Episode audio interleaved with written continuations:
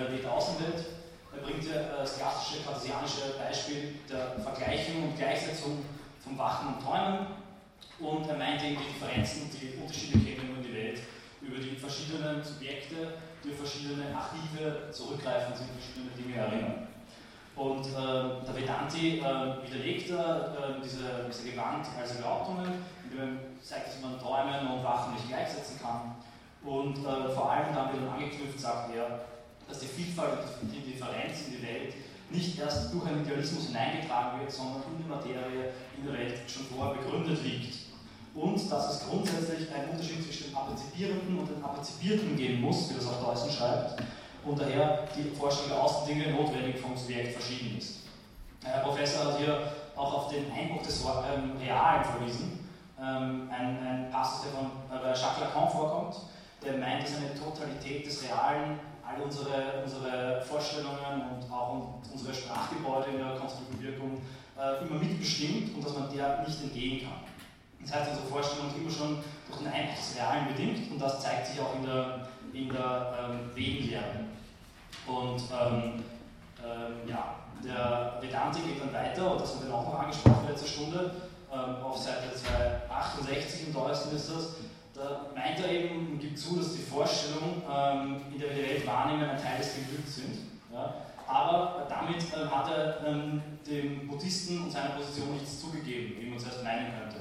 Man könnte jetzt meinen, was gibt es Subjektiveres, ähm, Innerlicheres als das Gemüt. Ja? Und wenn die, unsere Forschung, unsere Wahrnehmung der Welt eine gemütvolle ist, wäre das ein Punkt für die Position des Buddhisten, dem ist aber nicht so.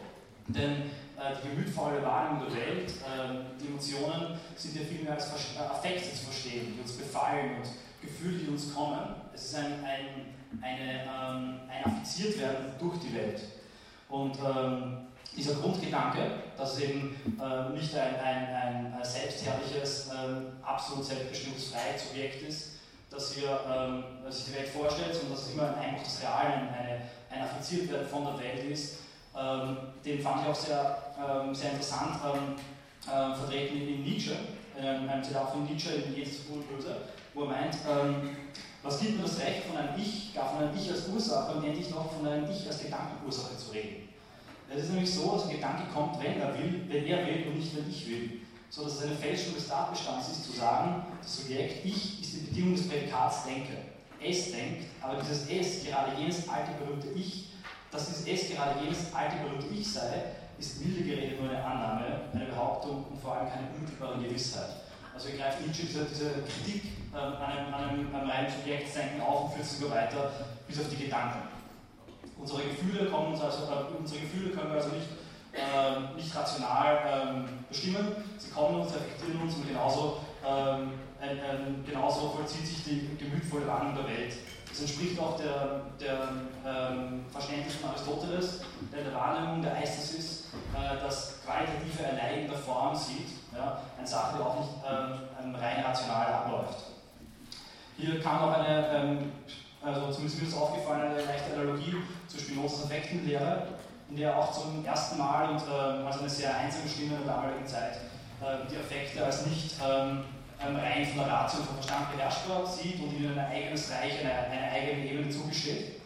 Und vor allem ebenfalls genau wie Nietzsche die eingebildete Willensfreiheit des Subjekts kritisiert, indem er meint, dass diese, ähm, ähm, dieser Gedanke des Subjekts selbst handelt, daher kommt, dass wir ein Bewusstsein über unsere Handlung haben aber nicht ein Bewusstsein, woher diese Handlungen oder, oder eben auch diese gemütvolle Wahrnehmung der Welt wirklich kommt und sie mit uns selbst identifizieren. Ähm, der Professor hat diesen Grundgedanken dann ähm, immer wieder auftreten in heutigen, ähm, ähm heutigen äh, Formen der, der Esoterik, der Instant- und Ersatzreligiosität, ja, die so äh, fixe Selbstseminaren, ja, selbst die für Gedanken eigentlich nur eines vertreten, nämlich die Managen, das Managen des eigenen Gefühlshaushalts. Und ein Grundgedanke, dass man nur beim Ändern ein nationales, ein Ändern des Denkens auch die Welt ändern könnte. Ein Buch, das den meisten wahrscheinlich bekannt ist, so ein Riesenbestseller war, ähm, hat ja gemeint, man kann so Bestellungen beim Universum abgeben über Amazon. Ja? Und dem ähm, hat der Professor gegenübergestellt die, die äh, Lehre des Yoga, in dem vor allen Mudras und Atemübungen immer zuerst ein in Ordnung bringen der Beziehung zur Welt und zu den anderen stehen muss. Ein letzter Aspekt des Streitgesprächs zwischen Buddhisten und Vedanti war die Wechselbeziehung zwischen dem Apazipierenden und Apazipierten, das heißt zwischen dem, ähm, der, ähm, zwischen dem Wahrnehmenden und dem Wahrgenommenen. Und äh, Vedanti greift hier die Metapher der Lampe auf, die der Buddhist oft verwendet, um, um ihr den, äh, den, ähm, die, die Buddhi, den Verstand zu beschreiben. Und er sagt, dass auch die Lampe, um Erscheinung treten zu können, etwas braucht, dem sie erscheint. Ähm, auch das Auge braucht, kann es nicht denkbar ohne die Sinneswelt, die es wahrnimmt und, und, ähm, und auf die es sich ausrichtet. Der Professor den, das, den Zarathustra von Nietzsche sprechen lassen, der auch zur Sonne sagt, du großes Geschirr, äh, was wäre ein Glück, wenn du nicht die hättest, welche du leuchtest. Und in diesem Zusammenhang entspricht auch die Beschreibung Brahmans als Satchitananda, die wir, vor, die wir schon mehrmals gehört haben in dem, im Laufe der Vorlesung. Sat als Sein, Chit, die Wahrnehmung Selbstabstraktion, die hier in, diesem, in dieser Beschreibung ähm, miteinander verknüpft sind. Das war der erste Teil der letzten ähm, Stunde. Im zweiten Teil haben wir uns dann der Identitätslehre zugewandt. Bevor ich darauf zu sprechen komme, möchte ich allerdings noch ähm, auf eine andere Sache zu sprechen kommen. Also eine Spur, der ich gefolgt bin aufgrund vieler Andeutungen vom Herrn Professor. Böhler. Und zwar hat er gemeint, dass die Kritik des Vedante an den Buddhisten Analogien aufweist zur Kritik von, von äh, Husserl an Descartes. Ja? Und ähm, diese Kritik tritt vor allem in den kartesianischen Meditationen von Husserl zutage. Interessanterweise, das ist jetzt alles meine Interpretation, ich bin jetzt kein, kein Experte über Husserl und äh, noch weniger einer über die Veden, äh, verweist diese Kritik von ihm an Descartes auch auf die Identitätslehre und, ähm, und das, was später kommt. Das wäre jetzt kurz ein, ein noch wenn sich das zeitlich noch ausgeht. Ähm, und zwar, Husserl kritisiert in Descartes ähm, Gedanken, dass er in seiner, seiner ähm, radikalen Frage über Philosophie begründen könnte, in seiner ähm, methodologischen ähm, Zweifel und Kritik nicht weit genug gegangen sei, in diesem Fehler dann wieder zu weit gegangen. Er hätte dem apodiktischen reinen Ego ein kleines Entchen der Welt gerettet.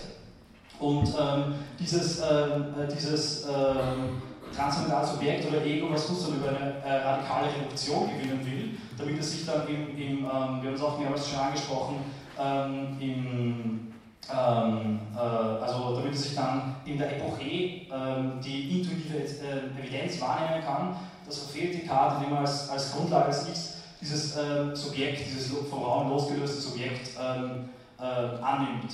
Und äh, dieser Fehler zieht sich durch sein ganzes Werk und äh, bringt ein Ungleichgewicht hinein, sodass man ihr, dass immer wieder die Gefahr besteht, entweder in, reinen, äh, in das, ein rein geistiges Ich oder eine rein materialistische Welt hineinzukippen. Und die Gefahr eines Art idealistischen Solipsismus erkennt Husserl auch bei Descartes und fragt dann in den Meditationen bei Grad 40, ähm, wie kann dieses Ganze in der Eminenz des Bewusstseinslebens verlaufende Spiel objektive Bedeutung gewinnen?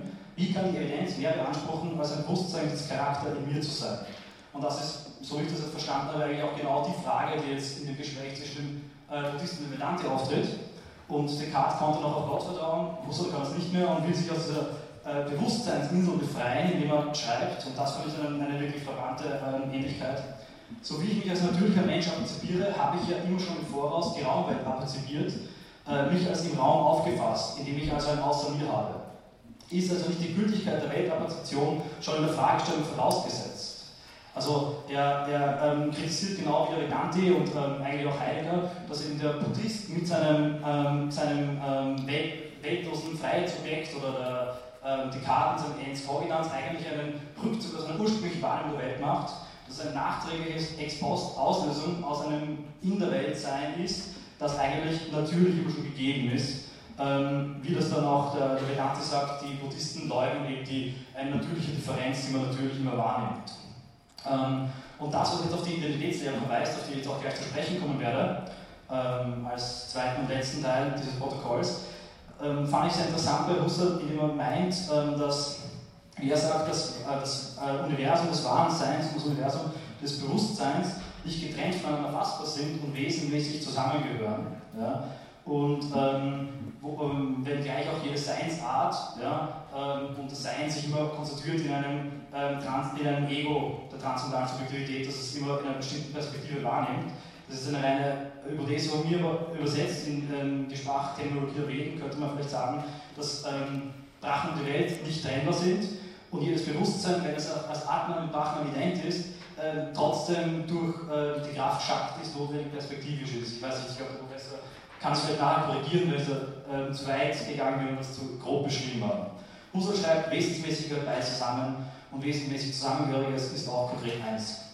Und er sagt, ähm, mittels vor allem der Fähigkeit des Ego, also des, des ähm, transzendentalen Subjekts, sich auch anders zu denken, empathisch mitzufühlen mit anderen und die Möglichkeit, anders, äh, anders zu sein, zu begreifen, entsteht vor allem die eine gemeinsame Welt. Er sagt, mittels der in einem selbst konstruierten fremden Konstruktion konstituiert sich für mich die für uns alle gemeinsame Welt. Und ich finde, dass dieser, diese, diese Formulierung, äh, das war zumindest was mir, ähm, wie es mir erschienen ist, eine verwahrte Ähnlichkeit zu dem, zu dem Tatwam Asi der Veden aufweist, ja, in dem auch wieder plastisch beschrieben wird, äh, sich empathisch nicht nur an andere Menschen, ja, ähm, sondern auch ähm, Gegenstände, Tiere einzuführen. Und damit möchte ich auch gleich zum nächsten Punkt des Protokolls kommen, und zwar der Identität äh, von Brahman und der Welt, der Identitätslehre, in der ähm, äh, Deussen die eigentliche Metaphysik der Vedanta begründet sieht. Das heißt, ähm, grob gesagt eigentlich, dass die tiefste Ebene des eigenen Selbst identisch mit der Welt ist. Und bevor ähm, äh, das näher ausgeführt wird, äh, kommen zuerst, wie das ähm, häufig ist in den Reden, äh, eine Auflistung aller möglichen Einwände gegen diese Identitätslehre die werde ich jetzt aber nicht näher, ähm, äh, näher, näher ausführen, damit es nicht zu lange dauert. Wir haben es auch in der Stunde noch nicht wirklich näher besprochen. Ähm, die Brahman und die Welt sind ident, aber nicht absolut gleich. Es ist nämlich so, dass die Identität bedeutet dabei nicht, dass Brahman gleich der Welt, sondern nur, dass die Welt gleich dem Brahman ist. Sie stehen nämlich in einem Zusammenhang wie die Ursache zur Wirkung. Das heißt, ähm, äh, Brahman ist die Ursache, die Welt ist die Wirkung. Und wenn man jetzt erweisen kann, dass Ursache und Wirkung wesentlich ident ist, hat man dann damit mitbewiesen, dass der Brahman mit der Welt ident ist. Und genau das macht, äh, macht Shankara oder machen die Veden anhand von vielen plastischen Beispielen, beschreiben sie, dass die Ursache in ihrer Wirkung immanent fortbesteht, dass die Wirkung schon vorher bei Vorträgen in der Ursache angelegt ist und niemals ein Nichtseiendes ist, das von der Ursache erzeugt wird und ähm, dass sie sich erst äh, entfaltet in der Ursache und damit in Erscheinung tritt und benennbar wird aber wie immer schon angelegt ist, genau wie äh, das, das Sauerwerden der Milch oder die, äh, die saure Milch, ja, immer schon im, im Wesen der Milch angelegt ist. Dieses ähm, Hervortreten der Ursache braucht aber auch die Tätigkeit eines Bewirkers. Er stellt, wie das Leusner schon beschreibt, die Ursache zur Gestalt der Wirkung. Und als Grund, als plastisches Beispiel dient den Reden hier das zusammengewickelte Tuch, das im zusammengewickelten Zustand äh, noch nicht ganz erkennbar ist in größerer Form und Muster und ähm, dann in der Entwicklung immer noch das identisch Tuch ist, aber dann eben ähm, erkennbar und beschreibbar. Shankara meint dann, es ist logisch erwiesen, dass die Wirkung von dem Ursprung Sein mit der Ursache identisch ist und damit ähm, ist auch die Identität von Brahma und äh, der Welt als der Ursache ähm, aufgewiesen. Äh, die Welt ist also die als Wirkung auftretende Seite des Brahma. Und ähm, die Ursache ist also, bleibt also eine Wirkung immanent und die ganze Welt ist ein Modus, eine Art des sich Zeigens des Brahmans. Und ähm, sowohl das Wechselhafte als auch das Beharren der Welt sind beides Aspekte des Brahmans und in der Welt eben ähm, gemischt. Ich glaube, in Form von Purusha und Prakriti kann man das, oder ist das ein, anderes, gut, ja. Ähm, das ist, ja, das kann ich nicht hier vor, eine Vorlesung. Und ähm, diese Identitätslehre wird in den äh, Chandogya Upanishad mit dem Begriff äh, Tattvamsi, das bist du ausgedrückt. Und hier wird auch wieder viel, ja. Entschuldigung, ich bin da nicht ganz klar mit dieser Ursache- und Wirkungsgeschichte. Ja. Ich habe extra eine Frage Bitte. aus dem Text heraus. Ich hoffe, ich kann es beantworten, dass es weitergeht. Das war die Seite 297, 96 mhm. 97. Und zwar die Frage, die man da das war der Satz, die Lehre von der Identität der Ursache und Wirkung besagt, dass die Wirkung der Ursache, nicht aber, dass die Ursache der Wirkung wesensgleich ist. Und da bin ich ein bisschen. Naja, das habe ich, hab ich ja vorher angesprochen. Also die, ähm, es ist so, dass, dass die Welt ähm, ident mit Brahman, aber Brahman ist ident mit der Welt. Das heißt, äh, ich glaube, ähm, man könnte das so beschreiben, so wird es auch nachher beschrieben, ähm, der, dass, die, dass die Welt aus Brahma austritt wie, wie jetzt Haare oder Nägel aus dem Menschen. Ja? Und die Haare sind auch dasselbe wie der Mensch. Ja? Äh, ähm, also die Haare sind schon ident mit dem Menschen, aber der Mensch ist nicht ident mit den Haaren. Das heißt, es ist schon, würde ich sagen, ein gewisses, äh, eine, gewisse, eine gewisse Differenz da zwischen Brahma und der Welt, aber ich weiß nicht, das kann man so beschreiben, oder? Also, ja, gut, ja. Also ähm, es ist immer ein, ein, ein, ein Kausalitätsverhältnis, ist kein reines gleichgelagertes Identitätsverhältnis, wie ich das verstanden habe, sondern es Verhältnis einer Kausalität, ähm, einer Kausalität. Und Brahma ist die Ursache der Welt und ist aber nicht eine, ein, ein reiner ein Ball, der einander anstößt, ja, oder etwas, das dann zu etwas wird, sondern lebt die ganze Zeit immanent, besteht in dieser Welt weiter fort. Und dadurch, und weil wir selbst auch Teil dieser Welt sind, ähm, über die Idee des äh, Tatwamsi, das bist du, sind wir mit allem in der Welt, äh, in der Welt verbunden. Die Seele ist mit Brahman ebenfalls identisches Atman und im Tiefschlaf und im Tod gehen wir ähm, als Seele zu Brahman ein. Und äh, die Vielfalt, die wir in der Welt wahrnehmen, verhält sich damit zur Einheit des Brahmans wie die Äste zu einem Stamm des Baums. Aber nicht nur im Tiefschlaf und im Tod gehen wir als ein, sondern wir sind immer schon, eh schon eben auf, ähm, aufgegangen in der Brahman und das Einzige, was ist, ist, dass jedes Wesen seine ursprüngliche Identität mit Brahman vergessen hat und das empirische Ich und Mein für sein Selbst hält. Und das ist so lange wahr, bis die Erkenntnis mit der Einheit des Brahman erwacht. Das heißt, es ist eigentlich de facto immer schon da, nur man hat es vergessen. Und das leitet äh, wieder zur Science-Vergessenheit, der Professor das ähm, auch immer wieder andeuten, anklingen in der Vorlesung. Und äh, die, das gesamte Lösungsversprechen der Veden geht eben genau auf diese Überwindung zur Ver Vergessenheit, die äh, Bewusstwerdung der Identität wie Brahma, die dann, letztlich auch über alle Kulten, Riten, alle Exoterik, alle Theologie hinaushebt und auch jede Restbestände eines personalen Gottesbegriff äh, äh, beiseite fegt. Hier steht dann auch, ja, wo, er, wo aber einem alles zum eigenen Selbst geworden ist, wie soll er da irgendwen sehen, wie soll er da irgendwen riechen, hören, anreden, bedenken oder kennen, also durch eine äh, starke Lanze gegen ähm, alle personalen äh, Gottesvorstellungen im Westen ist. Und äh, nur der Mensch, der ähm, einzigartige eine Mischung äh, dieser beiden ähm, ähm, beharrenden und, und, und währenden Prinzipien von Brusch und Praxis, die sich selbst bewusst werden kann, kann, ist in der Lage, äh, diese gnostische Lösungslehre des, äh, der Veda zu vollziehen und dann ähm, sich in der, der Alleinheit bewusst zu werden. Das wäre eigentlich äh, das Protokoll. Ich könnte jetzt noch kurz die Widerlegung der vor, von mir jetzt nicht erwähnten Einwände ähm, gegen die Identität anbringen, aber als ich vorhin nicht beschrieben habe, glaube ich, ist das hinfällig.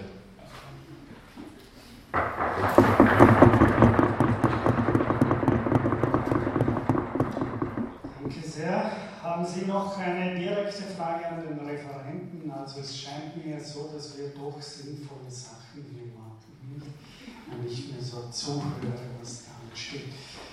Super einfach, die Ursache und Wirkung. Also Hühner legen Eier, aber Eier legen keine Hühner. Aber Hühner sind im Grunde beide. Nein. ja.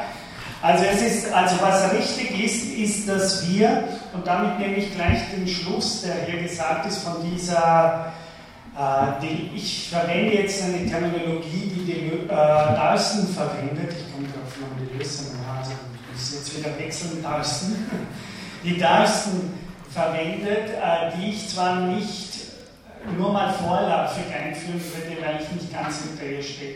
Er sagt, wir können die Welt auf eine exoterische oder auf eine esoterische Weise sehen. Ja?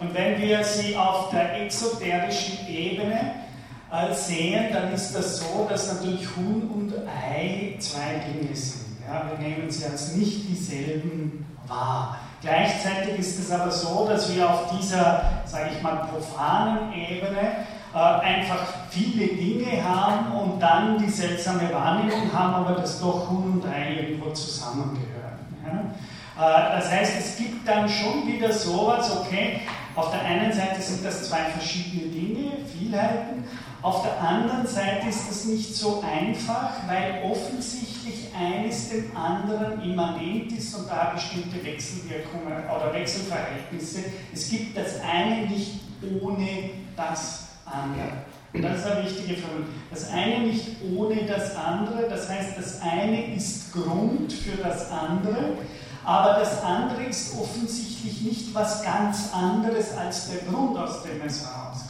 Und genau das sind die Schwierigkeiten, die, oder der Begriff der Kausalität, den die Veden immer wieder versuchen zu denken. Ja? Das heißt, dass wir sowas haben wie Ursache und Wirkung. Das Ei gibt es nicht ohne die Henne und aus dem Ei heraus kommt die Henne. Ja?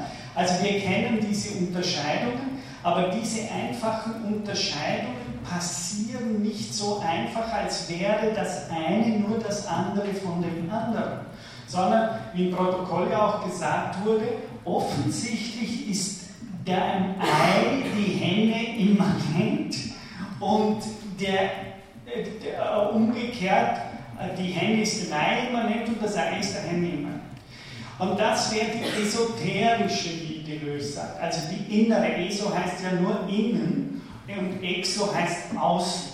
Von außen her betrachtet sind es zwei Dinge, von innen her betrachtet, sprich aus der Perspektive des absoluten Brahmans, sind das eben nicht einfach nur zwei Dinge, sondern so etwas wie Ursache und Wirkung, wobei die Ursache der Wirkung immanent ist.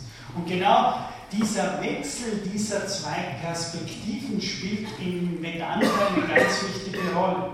Also es gibt, die Buddhisten sagen dazu, die Buddhisten auch positiv, die haben das schöne äh, Wort der Doppelbelichtung ja, der Realität.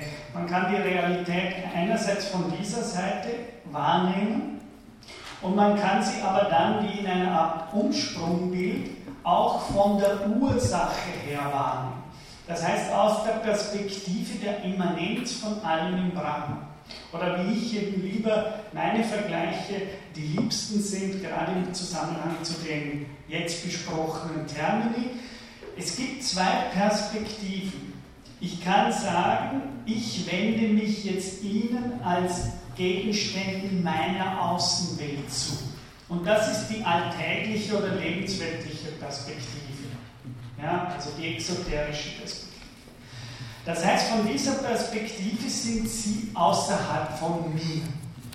Ja, und man sieht leicht, dass diese Perspektive von der Perspektive meines eigenen leiblichen Befindens her gedacht ist. Ja. Offensichtlich, wenn ich mich sehe als hier von diesem Leib her, dann sind Sie und umgekehrt natürlich für Sie alle auch, haben Sie eine Außenwelt um Ihren Leib herum. Und das ist eine Perspektive, von der wir schon gehört haben, dass die Vedantis sagen, die ist real. Ja? Die ist nicht nur eingebildet, sondern sie ist real. Ja? Das ist wichtig, weil dann der Begriff Maya ja eine ganz wichtige Rolle, dass das aber gleichzeitig auch noch Schein ist. Sie ist eine reale Perspektive, nämlich die Art und Weise, wie jeder von seiner Leiblichkeit her Welt wahrnimmt. Ja? Jetzt gibt es aber auch so eine Perspektive, die sich dezentriert, wie ich das mit Deleuze und anderen Philosophen nenne.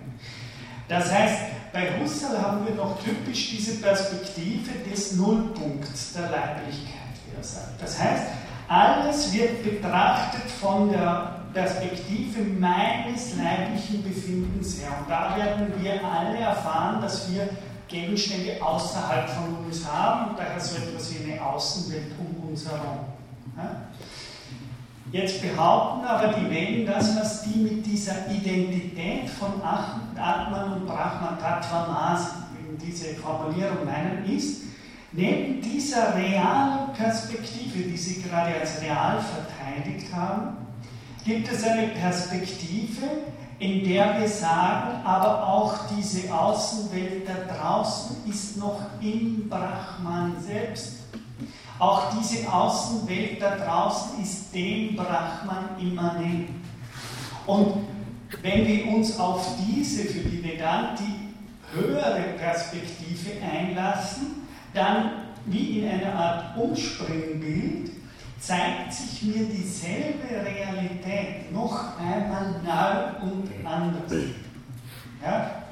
Das heißt, ich versuche jetzt nicht mehr Ursache und Wirkung, sondern ich versuche jetzt wirklich die Verhältnisse aus der einen Ursache, nicht Henne und Ei, nicht ich hier, sie dort, sondern worin bespielt diese ganze Bezugssystem das Ich beziehe mich auf Sie, Sie beziehen sich hörend auf mich äh, und so weiter. Also das, was man im Westen Intentionalitätsstrukturen nennt. Worin spielt diese ganze Intentionalitätsstruktur?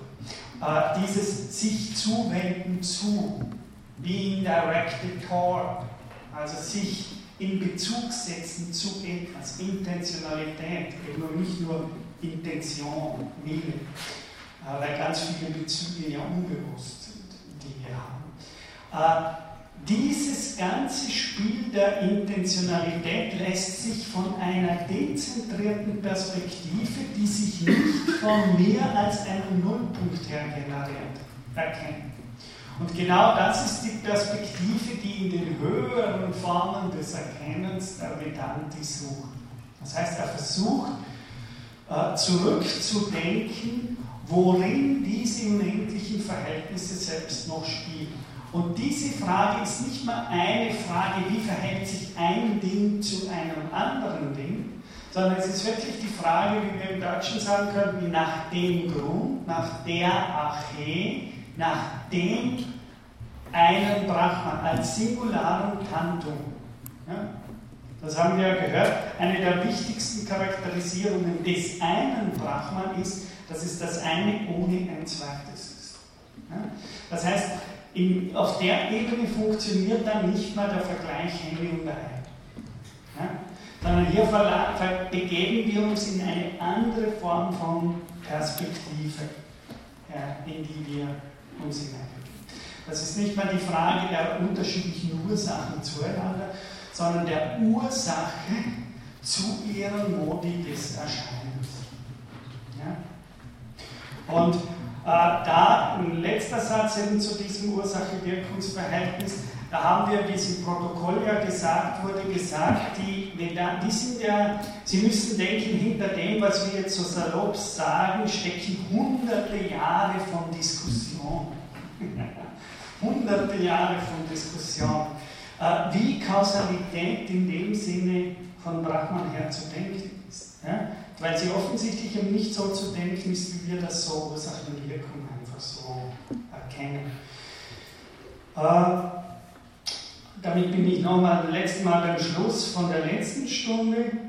Sie sagen eben, Ursache und Wirkung bedeutet nicht nur, dass die Ursache immer in ihre Wirkungen hineingeht, in dem Sinne, dass die Ursache erst in ihrer Wirkung enthüllt wird, so wie wir gehört haben, das Tuch, das ausgerollt wird. Ich kann das Tuch nicht verstehen, ich weiß nicht, was Brahman ist, wenn es, und das wirklich wörtlich vom Wort her genommen, wenn dieses Brahman nicht im Entfalten oder Entrollen seine eigenen Attribute zur Erscheinung bringt und zeigt.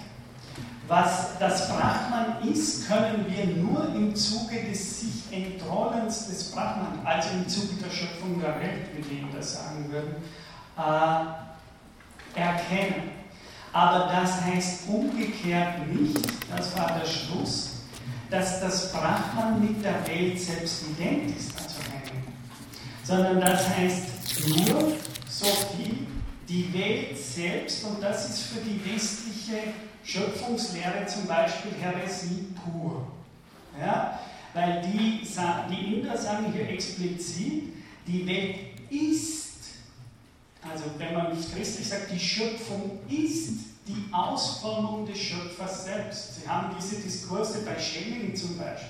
Ja, es war ein Skandal, Schelling äh, plötzlich begonnen hat, in Anklang an viele Mystiker wie Eckhart und so weiter, äh, von der Jakob Böhme und diesen, äh, sag ich mal, deutschen Mystikern, ja, auf die er sich berufen hat, die auch um die, zur Zeit von Spinoza, also Böhme zum Beispiel, ja, das war Zeit von Spinoza, ein Kollege, ja, ja, nur nicht jüdisch, wie die Spinoza, sondern christlich. Und da spricht plötzlich äh, Schelling vom werdenden Gott. Das sind genauso gefährliche Formulierungen, die einem vor 500 Jahren in Europa den Kopf nicht Taliban, ja, sondern hier mittel in Europa den Kopf kosten konnte. Zu sagen, die Schöpfung, das sagen wir jetzt so leicht in einer Vorlesung. Ja, wenn Spinoza das sagt, ich habe Ihnen gesagt, auf den wurden Attentate verübt.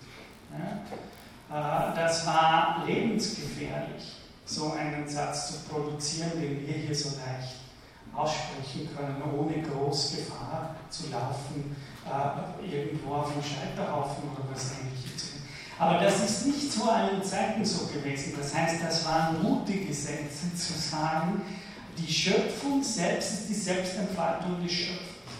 Das, was wir im deutschen Idealismus natürlich bei Schelling, bei Hegel als eine Grundstruktur haben. Also in dem Sinne äh, waren auch die, wie alle großen Denker, irgendwo auch ein Skandal für ihre Zeit. Ja? Natürlich gibt es das auch bei Hegel, wenn er sagt, das ganze Werden, die ganze Zeit ist die Selbstentfaltung des absoluten Geistes. Ja, das waren genau solche wilden theologischen Konzeptionen zu jener Zeit.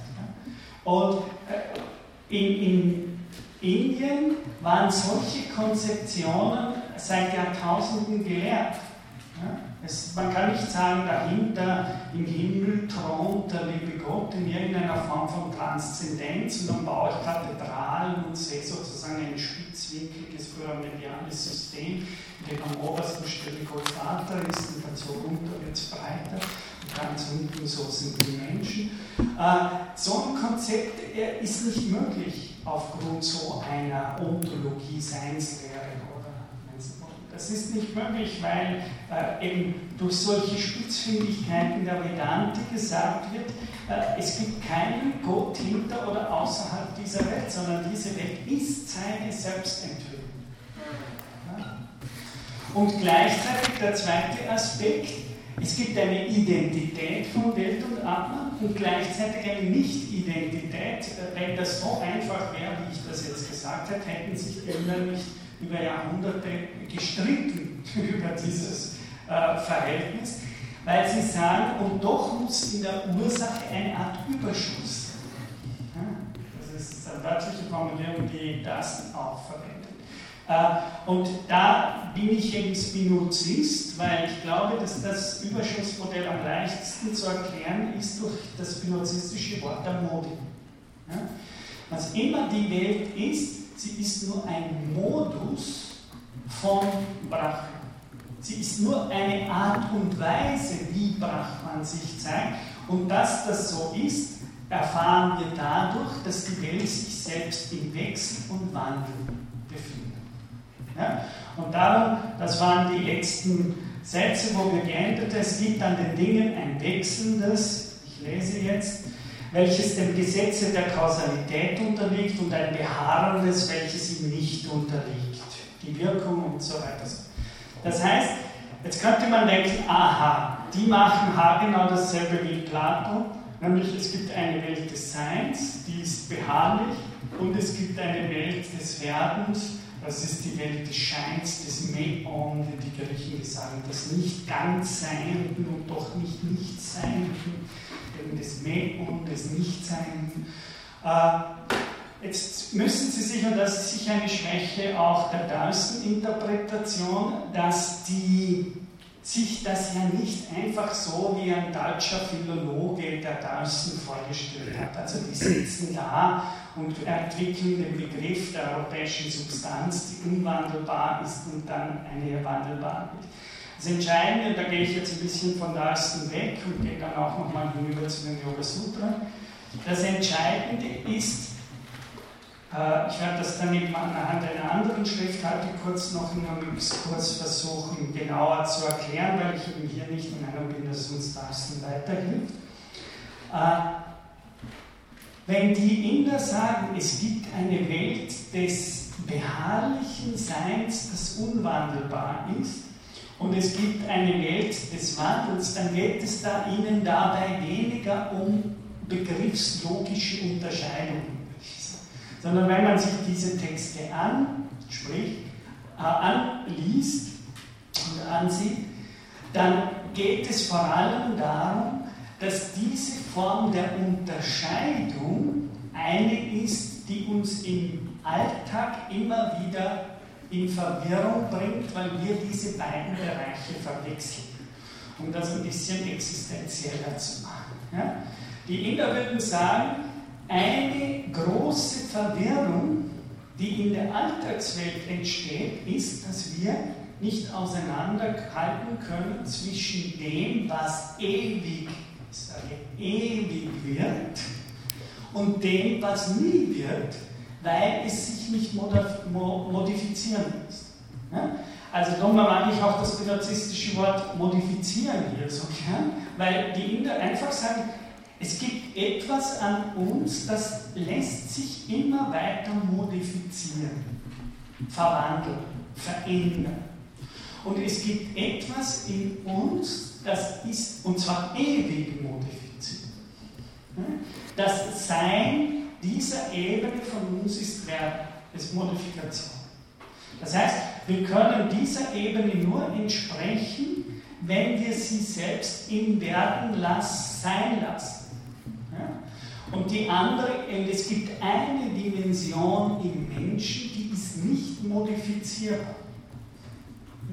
Es gibt so etwas wie eine Dimension von Selbst, in uns selbst. Das ist ein Selbst, das nicht Modifizierbarkeit unterworfen ist und daher nicht der Zeitpunkt der Werden. Und es gibt in uns eine Ebene, die ist der ewig der Modifizierbarkeit und dem Werden unterworfen. Und äh, wenn die indische Philosophie jetzt zum Beispiel, wie, wie philosophiert man in Indien? Das heißt, man liest die Texte, man interpretiert die Texte. Wenn man ein Vedanti ist, dann liest man natürlich vor allem die Veden. Man interpretiert, man kommentiert die Veden, man argumentiert, wie wir gehört haben, äh, ganz im europäischen Sinne, was spricht dafür, was spricht dagegen. Im klassischen Sinne sind das diese von uns sogenannten wissenschaftlichen Methoden aber immer nur eine Ebene des Zugangs zu solchen Texten. Ja? Das ist ja meine Kritik an vielen Zugangsformen zur indischen Philosophie. Ja? Wenn wir denen sagen, ihr müsst unsere wissenschaftlichen Methoden übernehmen, dann wird ein Teil nicht übernommen, nämlich, dass der Inder, ich komme gleich zu, dass der Inder ja sagen würde, diese Unterscheidungen müssen meditativ, und wie Böhler das sagen würde, am eigenen Leib verstanden und begriffen werden. Das heißt, ein, ein indischer Philosoph in der klassischen Tradition liest nur nicht nur einen Text, sondern irgendwann versucht er das, was er da liest, an sich selbst leibhaftig verstehen zu können. Ja? Das ist aber ganz wichtig, sonst versteht man überhaupt nicht, was es heißt, zu philosophieren im asiatischen Sinne, außer dass wir kolonialistisch philosophieren und denen sagen, sie können noch nicht wirklich wissenschaftlich denken oder schlechter wie wir. Ja? Was die sagen, ist, dass diese Ebenen wichtig sind und wie wir gesehen haben, machen sie das auch, rationale Argumentation aber dass im letzten das Verfahren des Philosophierens ein Verfahren ist, bei dem es darum geht, wie die Inder sagen würden, Samyama, sich zu sammeln.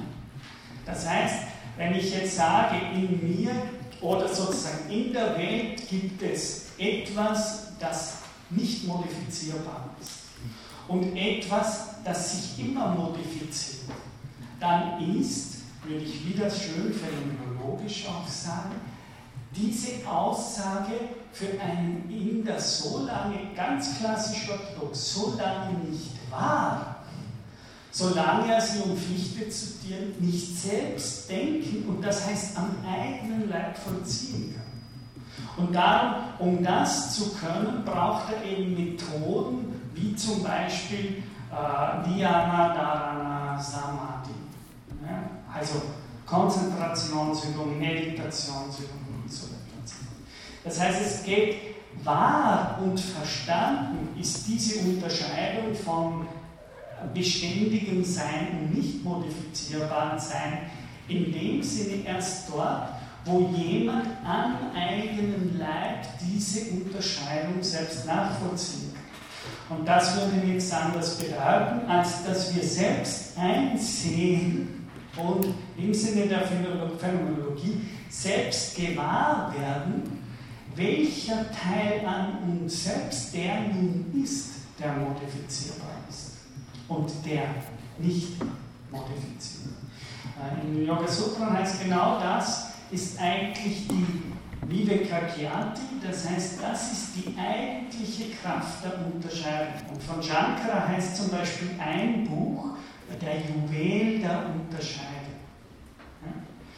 Also es ist nicht nur Yoga, das ist sogar ein Buchtitel von Shankara, das Juwel der Unterscheidung. Und das heißt, kann ich an mir selbst jeden Teil gewahren, der, der ewig modifizierbar ist und jeden Teil, der nicht modifizierbar ist.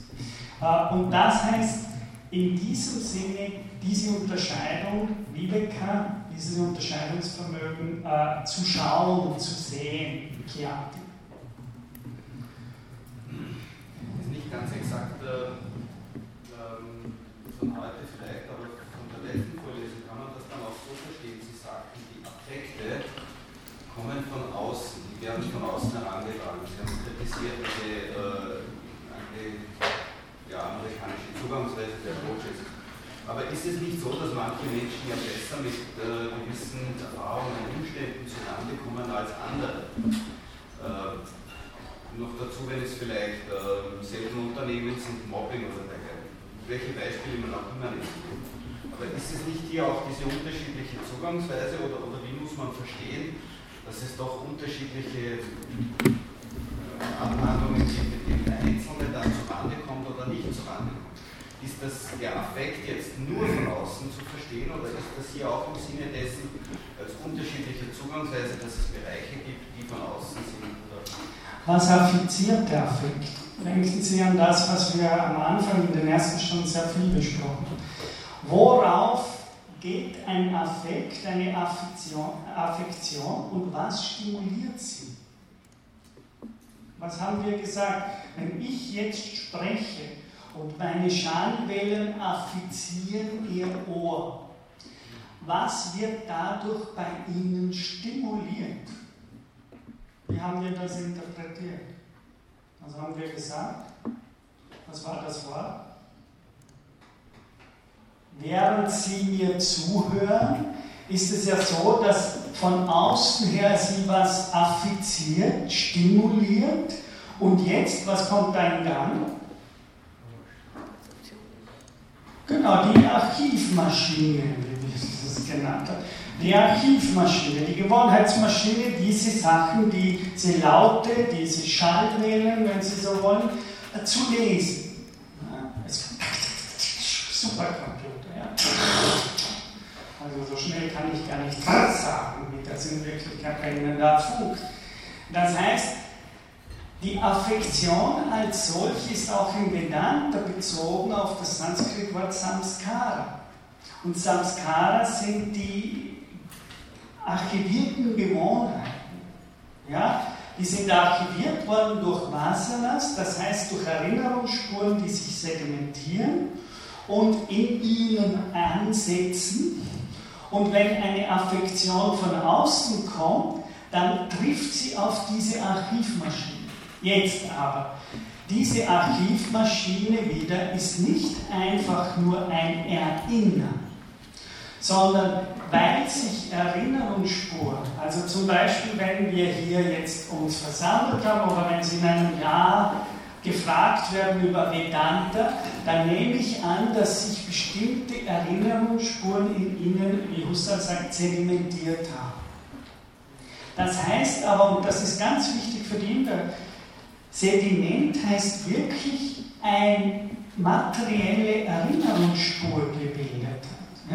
Also während wir hier sind, ist das nicht nur ein totes Archiv, sondern es schreibt sich Erfahrung permanent in die Samskaras, in die Archive der Samenkörper hinein. Ja? Und das heißt, auf der einen Seite wird automatisch diese Seelen, Samenkörper, diese Archive, die werden stimuliert durch Affektionen von der Außenwelt. Ja? Und zwar das so, dass die automatisch in Gang gebracht und stimuliert werden. Ja? Aber ist das Konzept der Psyche, dann, also zumindest der, der Psychologie, der modernen Psychologie, das würde dem widersprechen? Wieso? Das Wort Psyche als so gibt es nicht, sondern die, das Wort dafür wäre Samskara. Und Samskara heißt eher Archiv, Gedächtnis. Das heißt, ihr Körper ist sedimentiertes Gedächtnis. Ja? Das heißt, was hier vor uns sitzt, sind, wenn, wenn sozusagen Gene, das wäre, wenn Gene einen Körper produzieren, dann produzieren sie aus ihrem sedimentierten Gedächtnis heraus einen Leib. Und sie machen das automatisch von selbst. Ja? Da wäre das dann Freuds äh, psychischer Determinismus. Es wäre eher das, ja, wir können das nicht so eins zu eins machen. Äh, es wäre eher so, was das stimmt, wenn Freud spricht von einem psychischen Apparat. Wunderblock oder so. Ja? Das wäre ein schönes Beispiel. Wunderblock das haben auch viele gemacht bei Freud. Das, das heißt, wenn wir sagen, wenn wir sagen, der Leib ist ein Apparat, dann kommt das sehr in die Nähe dessen, wie die, der Titel Samskara äh, im Indischen das bedeutet. Das ist eine Art automatisch sich, oder wenn Sie so wollen, prädestiniert nach einem bestimmten archivierten Ablauf sich entfaltende Potenzial. Samenkörper, ja, Historiker sagen, Logos Pragmaticus. Das ist es. Und die Affektion geht. Es ist aber wichtig, diese Samskaras sind materialisierte Archive. Darum verwende ich ja lieber das Wort Archiv mit Derrida im Unterschied zu Gedächtnis. Denn Gedächtnis wäre genau Subjekt philosophisch. Da sagen wir dann, das Gedächtnis erinnert. Das ist nicht zufällig. Ja? Weil Erinnerung, Gedächtnis, Psyche, das wären Wörter für ein nicht materielles, eher so eine Art Innerlichkeit oder Subjektivität. Und genau das versuche ich mit meiner Terminologie zu vermeiden, indem ich nicht von Psyche, nicht von Subjekt, nicht von Innerlichkeit, sondern von Samskara übersetze mit Archiven. Ja? Äh, und das heißt, ein Archiv ist eine Art Apparatur, die durch bestimmte Stimulationen geweckt, aufgeweckt, zum Leben erweckt wird und damit die in ihr mehr oder weniger prädestinierten, das heißt angesammelten Vasanas, die materiell existieren. Und das ist ja wichtig, das heißt auch die Erinnerung ist für die indische Philosophie daher kein Vorgang im Subjekt, sondern ein Vasana ist auch ein Prakriti-Sediment. Das heißt, wenn ich sage, ich spreche hier zu Ihren Archiven, dann meine ich zu etwas, das auch in der Außenwelt und nicht nur von innen her existiert. Ja, im Gegenteil, die meisten Reaktionen, die Ihre Archive oder Ihr psychischer Apparat, wie Frau macht, äh, die können Sie im Bewusstsein gar nicht mitvollziehen sondern das macht das Archiv von selbst, automatisch. Und das ist wichtig. Ein Archiv, wenn Sie sagen, Sie gehen oben in das Archiv der Universität Wien, dann haben Sie es mit einem materiellen Archiv zu tun und nicht nur mit einem kulturellen Gedächtnis. Ja? Sondern dieses kulturelle Gedächtnis ist festgehalten in Bibliotheken, im Internet, ja, auf Surfern und so weiter. Das ist ganz wichtig. Und all diese Formen, auch die Formen des Denkens, funktionieren nach diesem Muster von Samskara. Manas, Buddhi, das sind alles Termini, die selbst noch zur Welt von Prakriti gehören. Im Indischen.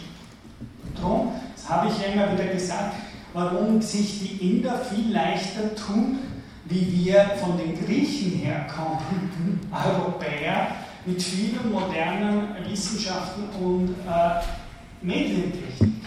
Weil für die Inder das Denken materieller Prozess ist. die sagen das ja immer. Wenn du glaubst, das Denken wäre schon das höchste Brahman, kann es das nicht sein, weil es noch ein materieller Vorgang ist und daher der Welt der Prakriti Darum sind die Übersetzungsfragen ja auch so schwierig. Natürlich kann ich gleich sagen, Brahman ist Bewusstsein. Ja, aber damit habe ich tausend Philosophien hineingedacht. Ja? Jetzt kann ich sagen, alle übersetzen das so, also ist es gut, wenn ich es auch so übersetze. Als Philosophen haben wir ganz andere Probleme wie Indologen. Ja? Die Problemlage ist völlig anders. Weil wir wissen, wenn ich jetzt sage, Geist, ja, kann ich auch übersetzen, hunderte Übersetzungen, die Geist sagen, hunderte Übersetzungen, die dazu Bewusstsein sind. Aber ich kriege ein Problem, wenn ich beginne zu denken.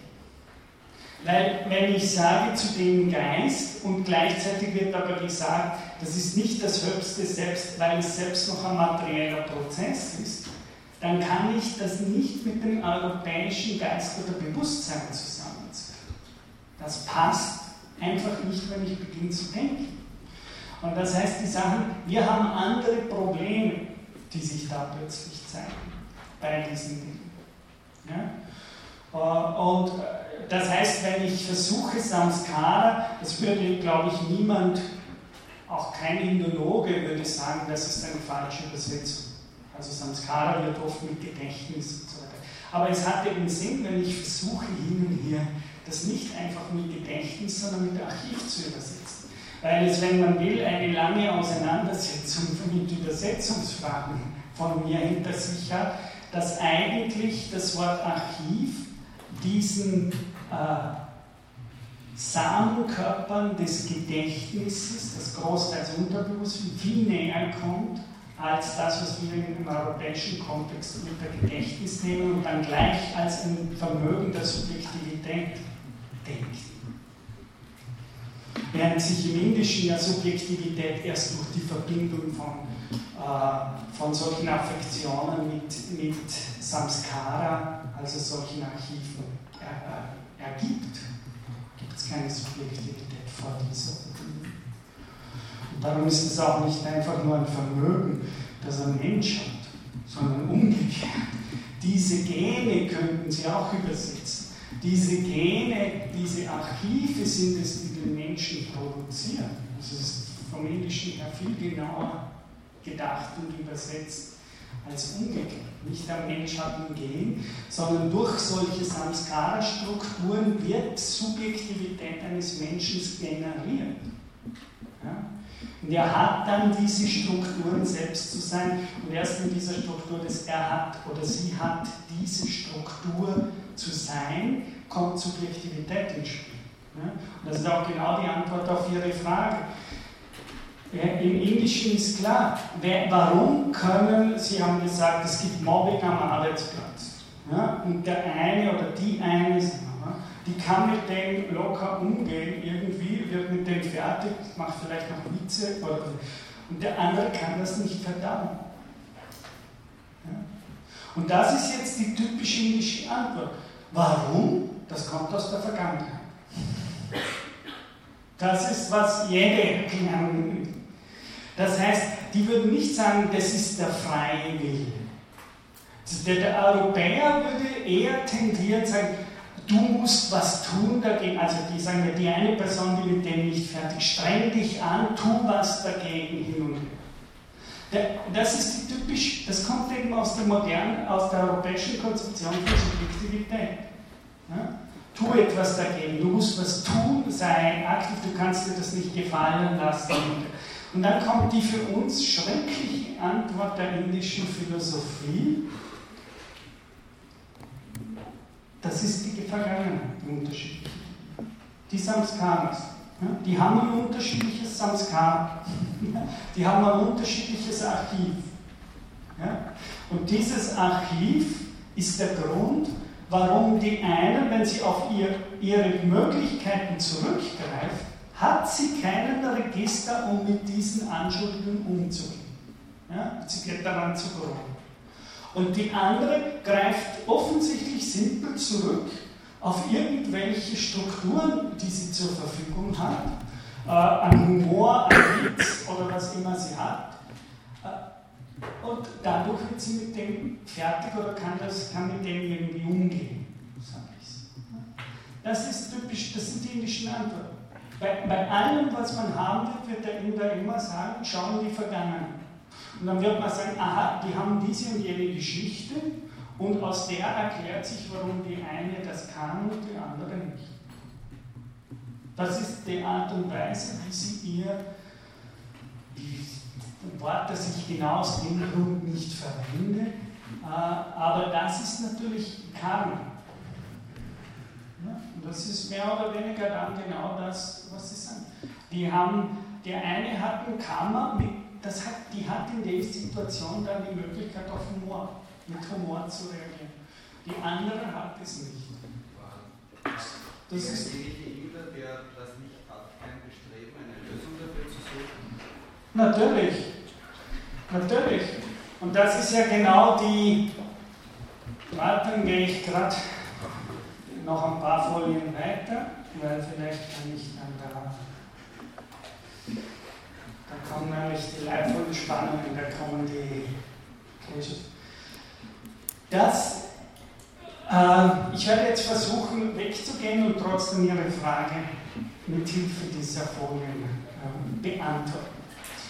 Und zwar, indem ich hier diese Folie und die nächste Frage, was ist äh, Klesha und was heißt Klesha frei zu sein? Also, ich bringe jetzt zum ersten Mal eigentlich irgendetwas ins Spiel, was man im indischen Kontext mit Gott übersetzt. Ja? Das Brahman, das haben wir schon gehört, lässt sich meiner Meinung nach mit Sein übersetzen, aber nicht mit Gott. Das Brahman hat keine Züge unseres Verständnisses von Gott. Es ist jenseits von Gut und Böse, es lässt die Guten und die Bösen genauso entstehen. Ja. Auschwitz ist ein Ausdruck Brahmans. Ja. Was soll das mit Gott zu tun haben?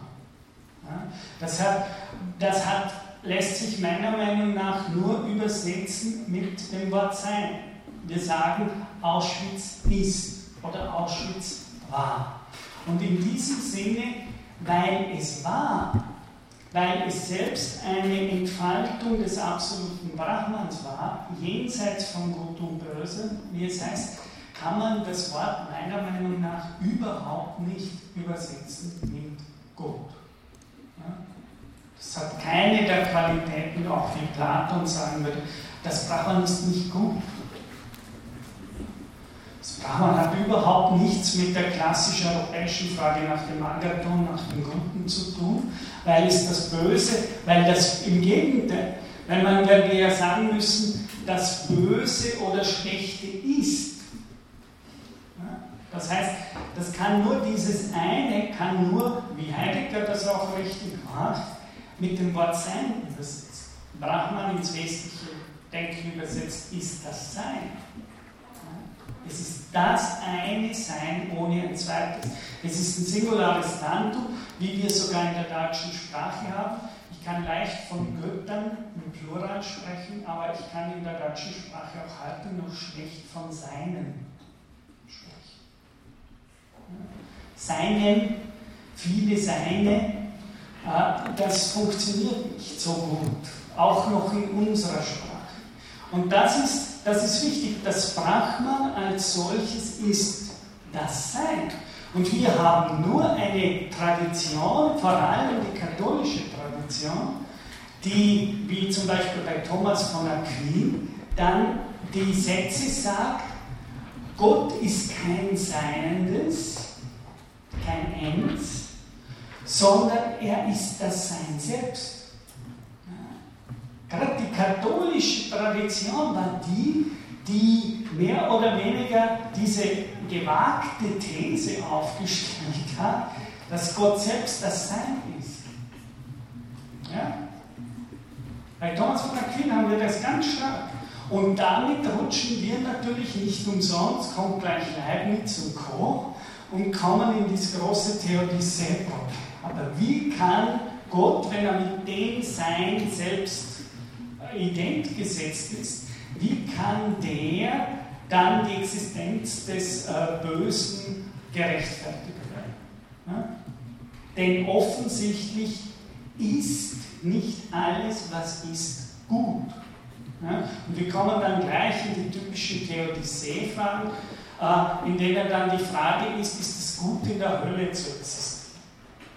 Ist es besser zu sein in der Hölle als nicht zu sein? Ja?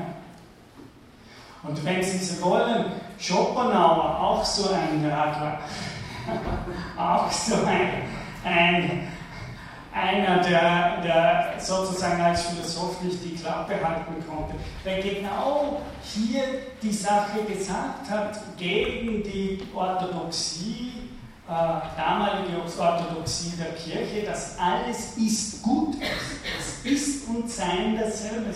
Ja? Das ist die Grundlehre heute noch wenn es keine Abtreibung geben darf und all die, das sind genau die Diskurse, die darauf zurückkehren. Wenn alles Sein per se gut ist und es noch besser ist, in der Hölle zu sein, als nicht zu sein, ja, äh, dann haben wir eine Gleichsetzung von Brahman und Gott. Ja? Dann ist Gott das Sein selbst. Und dann rutschen wir aber immer in das Theodizee-Problem. Dann ist äh, ja, die schlimmsten Zustände der Welt sind, weil sie sind, ein Ausdruck des Seins. Die indische Philosophie hat hier eben eine gesonderte Rolle, indem sie, wenn sie von Gott spricht, also wir könnten, zwei Übersetzungen sind für mich gut. Entweder man übersetzt Brahman mit das Sein auch gut, weil das ja, wie Sie wissen, kein männlich oder weiblich ist. Das ist nicht der Vater und nicht die Mutter, sondern das ist ein Neotron, das Brahman, ja, das Sein. Auch in dieser Hinsicht ist das gut.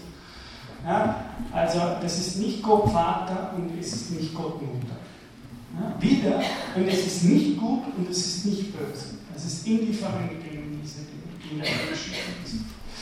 Äh, es ist einfach das, was den Dingen das Ist das, das Sein gibt. Also in dem Sinne muss man Heidegger hier bis zu einem gewissen Grad folgen. Und gerade Heidegger hat mit Thomas von Aquin zum Beispiel diese Sachen kritisiert. Das ist ja die große Frage, ob gut das Sein ist. Und ob das einfach dieselben zwei Sachen sind. Und wir wissen eben, in welche Probleme uns philosophisch das hineinhängen. Die Inder, und äh, das zweite wollte ich noch sagen, man kann Brahman meiner Meinung nach richtig übersetzen, entweder mit Sein oder Absolut. Ja, von der westlichen Tradition. Äh, das heißt, das Absolut ist auch der Definition dieses eine oder zweites und so weiter. Also lateinisch könnte man es mit Absolutum äh, auch meiner Meinung nach sachgemäß richtig übersetzen. Äh, es gibt jetzt aber sehr wohl so etwas wie Gott ja? Da muss man offensichtlich ein bisschen anders denken im Indischen. Äh, der heißt aber nicht Brahma, sondern der heißt im Indischen äh, Ishvara. Ishvara, das heißt so viel wie Lord oder sowas, ja. ja. Und jetzt, wie wird Ishvara übersetzt? Und ich ziehe, äh, mache jetzt einen kurzen Exkurs zu den klassischen orthodoxen Yoga Sutren von Patanjali, 4. Jahrhundert nach Christus.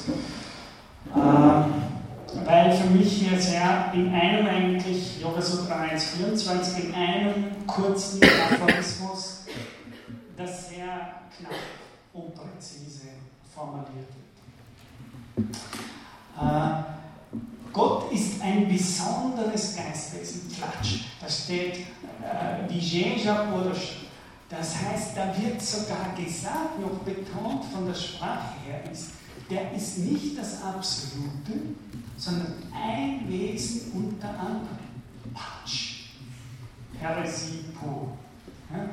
Also sozusagen, das, der, der ist nur, oder wie nochmals philosophisch gesagt, das ist ein bestimmter Modus zu Gott ist nicht das Brahman. Äh, natürlich, insofern Gott ist, ist er auch das Brahman.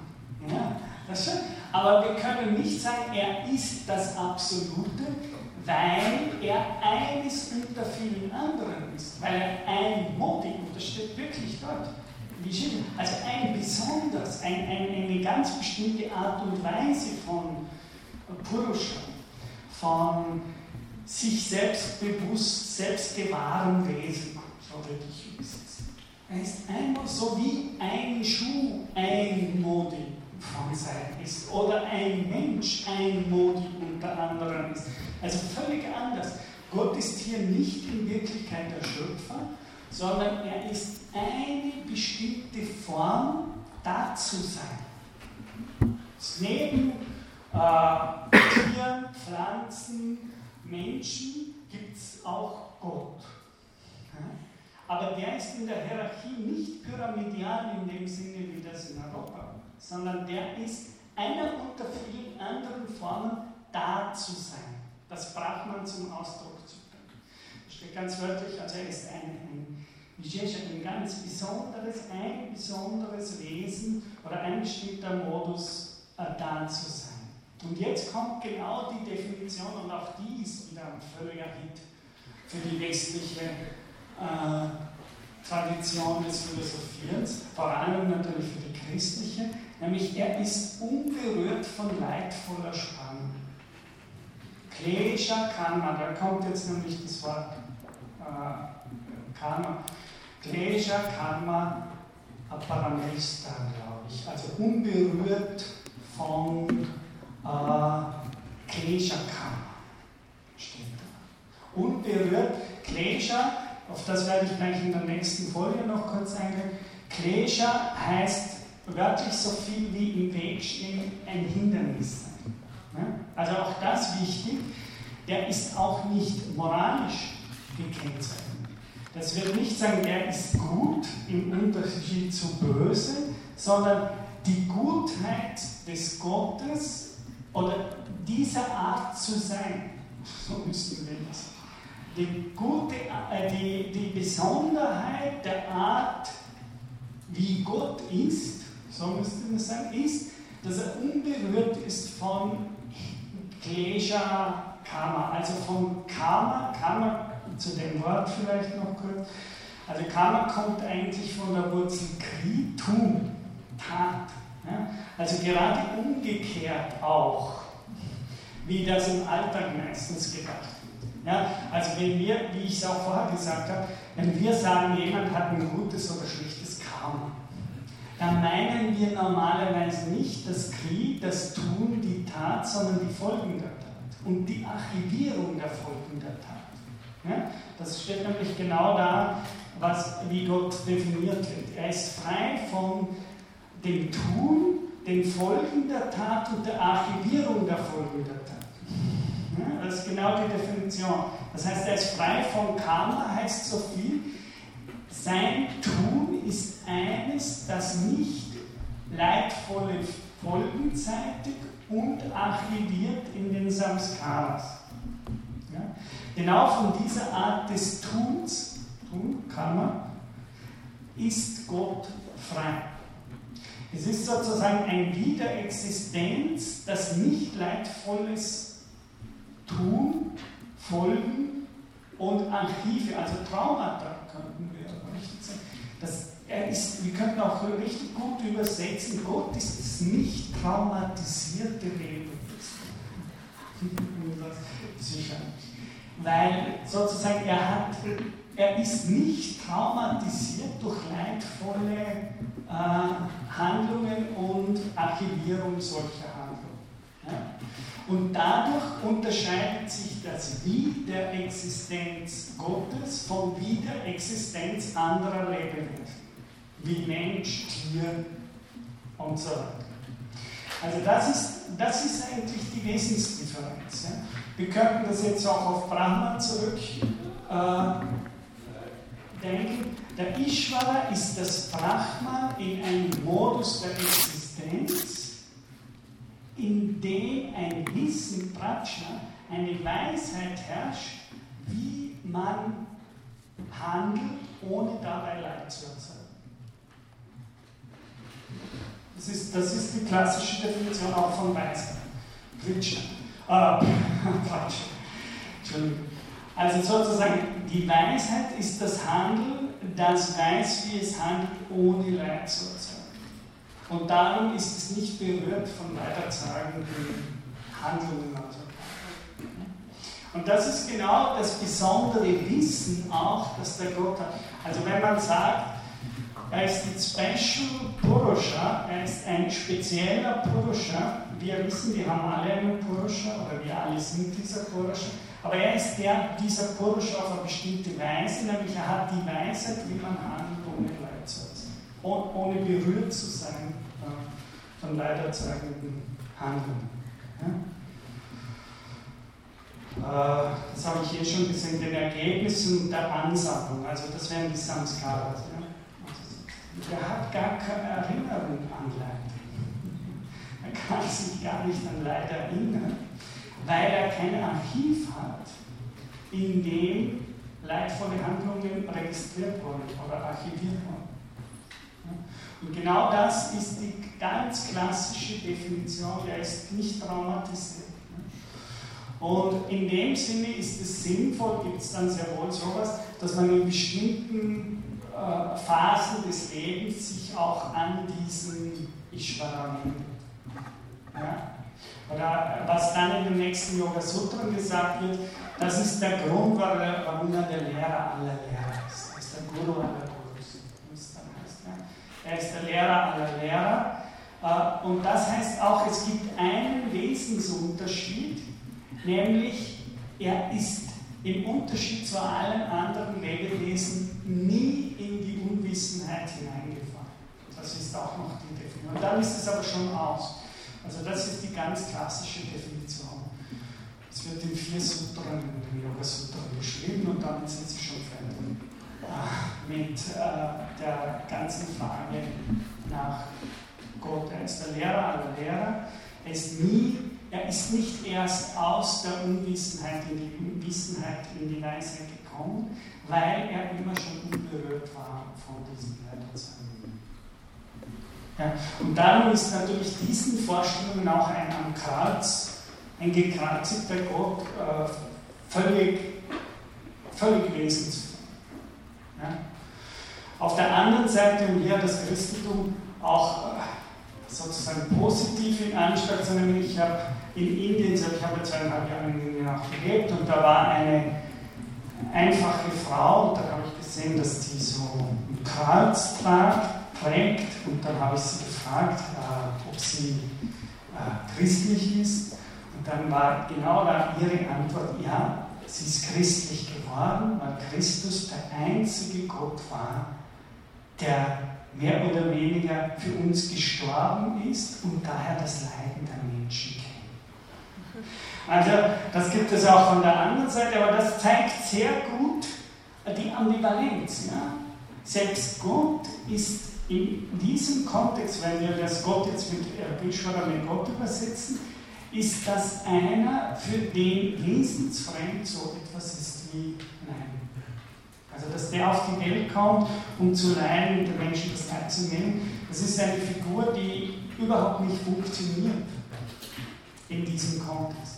Weil er genauso definiert ist, dass er der ist, der sich nur dadurch von uns unterscheidet, dass er genau weiß, wie man dem entkommt. Das war ja gerade der Clou am Christentum, dass, er, dass äh, es Gott vermenschlicht hat, damit ich auch mit ihm in Kontakt treten kann. Weil Sie vorher gesagt haben, ich kann auch anrufen in bestimmten Phasen des Lebens. Würde mich interessieren, wie das überhaupt funktionieren soll. Weil wenn er keine Erinnerung an Leid hat, kann er auch keinen Kontakt zur menschlichen Welt in irgendeiner Form haben. Ja, dort spielt der ja kaum eine Rolle. der spielt kaum, der, der spielt kaum eine Rolle in der Das ist ja lustig, weil wir in indische Philosophie meistens mit Religion, Theologie und so. Shankya zum Beispiel hat überhaupt, die ist atheistisch, bei den äh, Yoga Sutren gibt es ganze vier Sutren äh, von 195 und die habe ich jetzt in der Kürze gerade erzählt, mehr steht da nicht drin. Äh, das ist ja komisch, weil der Westen immer das so antizipiert als, äh, das ist äh, Religionstheologie, das stimmt natürlich auch, aber in unserem westlichen Sinne hat das mit der Religion äh, kaum was zu tun. Das ist ja die Funktion, er ist der Guru aller Gurus. Und ich habe die Geschichte erzählt, ich war ja im Februar in äh, Indien und da haben mich, das habe ich ja kurz gesagt, glaube ich schon einmal erzählt, da haben mich Freunde zu einer solchen Dorfheiligen gebracht. Ja. Und äh, das war eine sehr lebendige, äh, rundliche äh, Frau und fast überlebendig, würde ich sagen. Also ich habe die ganze Zeit geredet, war höchst interessant, hat mir eigentlich einen sehr guten Eindruck gemacht. Also auch hier wieder das Gegenteil von dem, wie, wie sich hier Heilige anschauen. Ja? Mit weißen Kleidern und so ansehen. Ja? Also die war eher eine Wilde, ja? mit Rasterhaaren, äh, die da als, die hat gesungen dann noch für uns also von dieser Art in weiß gekleidete, chantende äh, Yogis, äh, glücklicherweise sind wir die fast immer schwach geblieben. Also das war so eine Überfall. Und dann hat die natürlich interessiert, äh, wie ich diese Serie ausgehört habe. Ja, und Berichte hat da irgendwas mit Philosophie zu tun. Und. Und da habe ich Ihnen ja gesagt, die hat ihre, hatte Kinder und hat ihren Mann verlassen, weil ihr ein Musiker aus dem 16. Jahrhundert erschienen ist. Ja? Und der ist jetzt ihr Guru. Und das heißt nicht, der ist ja tot, also der, das ist auch für Sie so, also der ist tot, aber er ist bei ihr, er spricht zu ihr hin und her. Sie weiß überhaupt nicht, äh, sie, der gibt ihr Wissen, dass sie nicht haben kann und hin und her. Aber sie kann sich auf ihn vertrauen, er kommt immer, wenn irgendwas ist.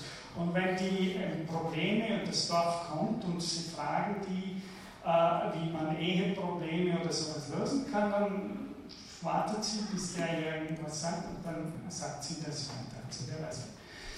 Und die hat gesagt, auch wieder typisch, in der Diskussion war es so, so, ist Christus your Guru? Also, no. Dann, but you cannot, uh, dann hat sie, you need a Guru, because God does not help you. Der Gott hilft dir nicht. Also völlig anders wie bei uns. Ja? Der Gott hilft dir nicht. Der, kann, der, der tut ja nichts, der ist doch um. der, unberührt von leidvollem Karma, ja? außer dass er mir sagt, es gibt so etwas wie ein leidlose Welt, tut er nichts für mich im Normalfall. Ja, so. Das heißt, die haben diese Idee, man braucht daher den Guru, und das waren genau die Antworten, die ich sage. Sie braucht den Guru, weil der kennt den Menschen, der kennt die Probleme des Menschen, der kennt das Leid des Menschen und so weiter und so fort. Das heißt, es ist diese für uns ja meistens oder hoffentlich irgendwie befremdliche Guru-Anbetung, die hat unter anderem auch in diesen Konzepten ihren Grund. Ja? Der Gott ist so weit weg da oben, dass der hilft uns nicht. Im wahrsten Sinne des Wortes. Der hilft uns nicht. Und er ist in dem Sinne keiner wie der christliche Gott, der sich mehr oder weniger hinzuwendet und äh, den Menschen helfen oder der jüdische Gott, äh, der sozusagen uns geschichtlich befreit und, und, diese Erzählung. Ja? Also, wie gesagt, wir sind ja philosophisch, ich bin ja hier weniger jetzt, um Ihnen das, äh, Sie zum Vedanti zu bekehren, als Ihnen mal ein paar Grundkonzepte der indischen Philosophie Semester und das sind immer wieder, da wird es für mich erst viel spannender, wenn man das eben nicht so vermischt und sagt, aha, die haben auch den Gott und der heißt nicht schon. Aber spannend wird es erst, aber der hat ja mit unserem Gott anscheinend relativ wenig zu tun. Wir können das gleich nennen, aber die Sache ist offensichtlich ganz anders. Und das ist genau das, diese Guru-Konzeption. Die brauchen wirklich was Katholisches, die brauchen eine Art Mittler, ja, der zwar der Guru aller Gurus, der Gott sozusagen, der hat das ewige Wissen um die Weisheit und Ratschlag. Ja? Aber der hilft uns nicht, daher brauchen wir Gurus, jetzt im Plural, die in gewisser Weise eher als eine Art Mittler zwischen diesem Wissen von Pratschner, das sie von Gott haben, ja, würden wir auch sagen, aber mehr oder weniger, sie haben das als Wesen, die aus der Unwissenheit und damit der, der des Schmerzes geboren sind. Ja? Und darum haben sie auch ein Wissen, das der Gott nicht hat. Und darum braucht man äh, diese Form der Vermittlung oder diese Form der Zwischenwesen. Äh, ja? Und das erklärt sehr stark von diesen Konzeptionen her, warum der Guru, der Lehrer, der Menschen, so könnte man fast sagen, so eine, eine starke äh, Rolle dann in, in, in der gelebten Spiritualität der indischen Kulturen spielt. Ja? Denn der Ishvara hilft mir da nicht, nicht viel weiter. Und was heißt jetzt, der ist unberührt von leidvollen Spannungen? Das heißt, er ist unberührt von den fünf Hindernissen, die dem sozusagen die den Weg, die uns auf dem Weg, wenn ich jetzt sage logischen Weg oder spirituellen Weg, äh, das ist alles sehr verfänglich, die uns auf dem Weg einer bestimmten höheren Realisation äh, des menschlichen Lebens als Hindernisse entgegenstehen. Also er sagt, das heißt dort, er ist frei vom Klesha-Karma und dieses Klesha-Karma setzt sich aus fünf Aspekten auseinander. Der erste Aspekt ist Avidya, die Wurzel. Sie haben hier den Baum, also Sie haben hier Avidya unten äh, das ist die Unwissenheit, das ist die Wurzel aller, allen Übels. Das ist ganz wichtig. Das heißt, am Anfang dieser Übel steht eben nicht wie im jüdisch-christlichen eine Sündenfalllehre oder so. Nein, wenn Sie nicht als Ishvara schon immer geboren wurden, sondern als ein normales Lebewesen geboren werden, dann werden Sie unter dem, der Dominanz, vor Foucault gesprochen, dieses fünfarmigen Dispositivs geboren mehr oder weniger. Alle Menschen sind unter den Fängen von Klesha. Ja? Und das heißt, die Wurzel dieser, dieser Hindernisse auf dem Yoga-Weg sind da wieder die Unwissenheit. Aus der Unwissenheit heraus passiert dann die falsche Selbstzentrierung. Also wir gewöhnen uns diese Perspektive, dass hier alles sich im Nullpunkt meiner Ichheit zentriert. Das ist für die indische für die indische Philosophie nicht etwas Unabdingbares, sondern etwas wirklich Angelerntes. Also wir lernen uns die Perspektive der Subjektivität an, oder wie Deleuze es hart dann sagt, das Ich ist eine Gewohnheit. Das ist eins zu eins indisch. Das Ich ist, wir haben uns das Ich angewöhnt. Als Winter. Also Avidya, die Unwissenheit, und dadurch kommt es zu einer Angewöhnung einer bestimmten ich-Zentrierung, die uns in Leid verstrickt. Ja, alles ist leiderzeugendes Karma.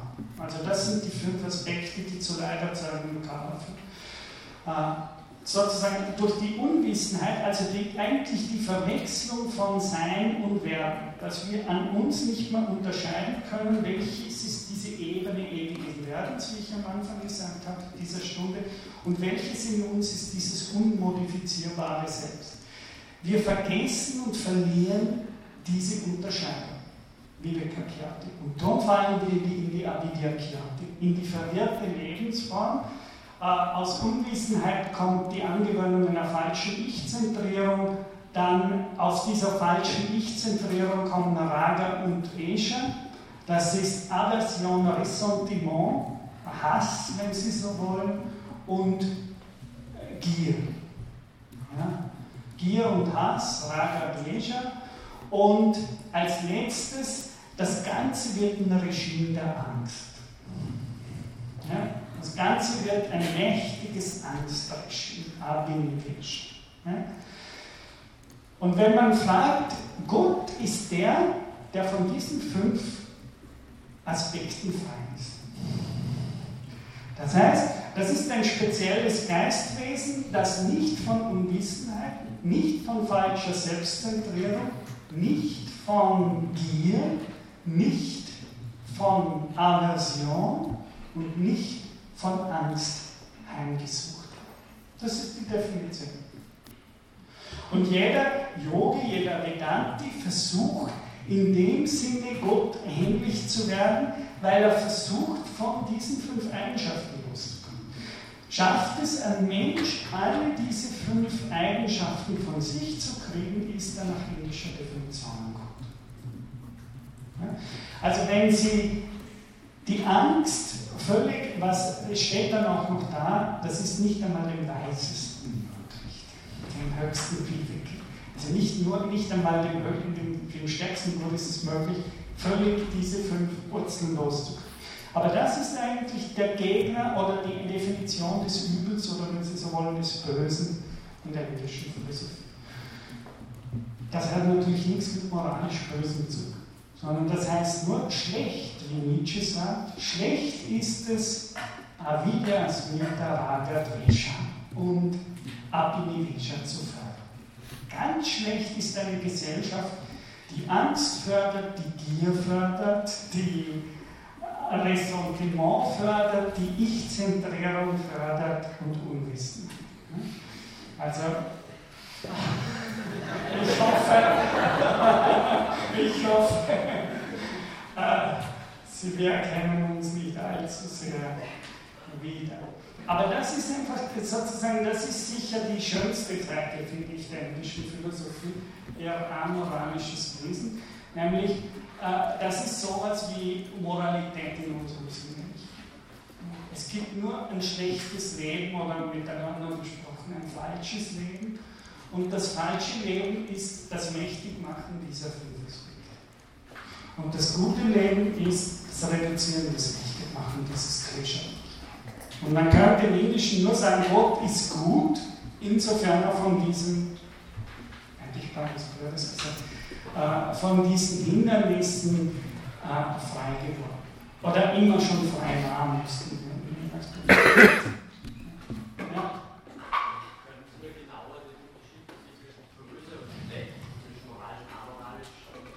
Weil das Wort auch wunderbar ist. Ja, da steht Hindernis. Schlecht ist, was mich hindert, ins Freie zu kommen, Kavali. Und diese fünf Dinge hindern die Menschen ins Freie zu kommen. Eine Gesellschaft, die aufbaut auf Angst, Ich-Sucht, Gier, Aversion, ist ein falsches Leben miteinander. Erzeugt ein falsches Leben im yogischen Sinn. Äh, weil das, das ist aber nicht eine Sache, von der irgendjemand schuld ist. Die, die indischen Philosophien sagen, die Erklärung, man kann nicht fragen, woher, wer hat, ist der Grund dafür, dass es Avidyas mit der Die indischen, auch Buddha, um wieder positiv Buddha, Klatsch, das ist die falsche Frage. Wer so fragt, hat nicht verstanden. Das ist, das ist die Antwort. Man kann nicht fragen, wer ist schuld an diesen fünf Dingen, sondern die Frage selbst ist schon eine Verstärkung dieser fünf Aspekte. Ich kann nicht fragen, wer ist schuld. Diese Schuld soll gerade weg. Und äh, das ist, also das würde ich ganz kurz versuchen. Schlechtes Leben ist ein Leben, ja, und da können wir aber auch im Westen noch wenn Deleuze sagt, Spinoza ist der Erste, der das Wesen der Tyrannen erfasst, dann können wir auch sagen, im westlicheren Sinne, seien Sie vorsichtig überall dort, wo Angst geschürt wird, wo Angst wächst, anstatt Angst verändert wird. Zum Beispiel gibt es Diktaturen, Tyranneien ohne Angststiftung. Stellen Sie sich vor, wie war das mit äh, zum Beispiel der nationalsozialistischen Übernahme. Ja? Wie hat das funktioniert? Das sind zunächst Schlägertrupps durch die Städte gegangen. Ja? Also hier in gewisser Weise, geschweige dann später von der SS, ja, bestimmte Sachen nicht mehr sagen zu dürfen. Und, und, und. Bestimmte Sachen tödlich werden. Und, und, und. Das heißt, aber denken Sie an all diese, denken Sie an DDR zum Beispiel und dieses gegenseitige Spitzensystem, ja, das sich dort entwickelt hat, wo jeder Angst bekommt, etwas in der Öffentlichkeit zu sagen. Ähm, da ist sicher äh, ein Moment, warum, äh, die amerikanische Revolution in gewisser Weise eine relativ gute Revolution. Äh, aber, aber das ist im, im, im indischen Sinne schlecht. Böse heißt nur, irgend diese fünf Aspekte werden gefragt. Und im richtigen Leben werden die reduziert. Und die ganze Weisheit der indischen Philosophie beruht darin, äh, dass sie sagt, wer, wer irgendwas Gutes tun will, soll diesen Klesha-Baum äh, reduzieren. Im Yoga Sutra, zweiten Kapitel, Kriya Yoga Sadhanapada, also dem Yoga der Tat, heißt es gleich, es gibt, die ganze Weisheit besteht darin, den Klesha-Baum zu reduzieren und den Samadhi-Baum zu gedeihen. Das ist die Essenz des Tuns. Interessant. Und das ist sozusagen die Differenz von Gut und Böse oder Gut und Schlecht im indischen Kontext. Also Vorsicht, würden die sagen, wenn in Staaten oder in Familien oder Ding, dieser Baum zu groß. Dann kommen leiderzagende Verstreckungen. Und das ist die ganze Moral, die die indische Philosophie hat. Danke.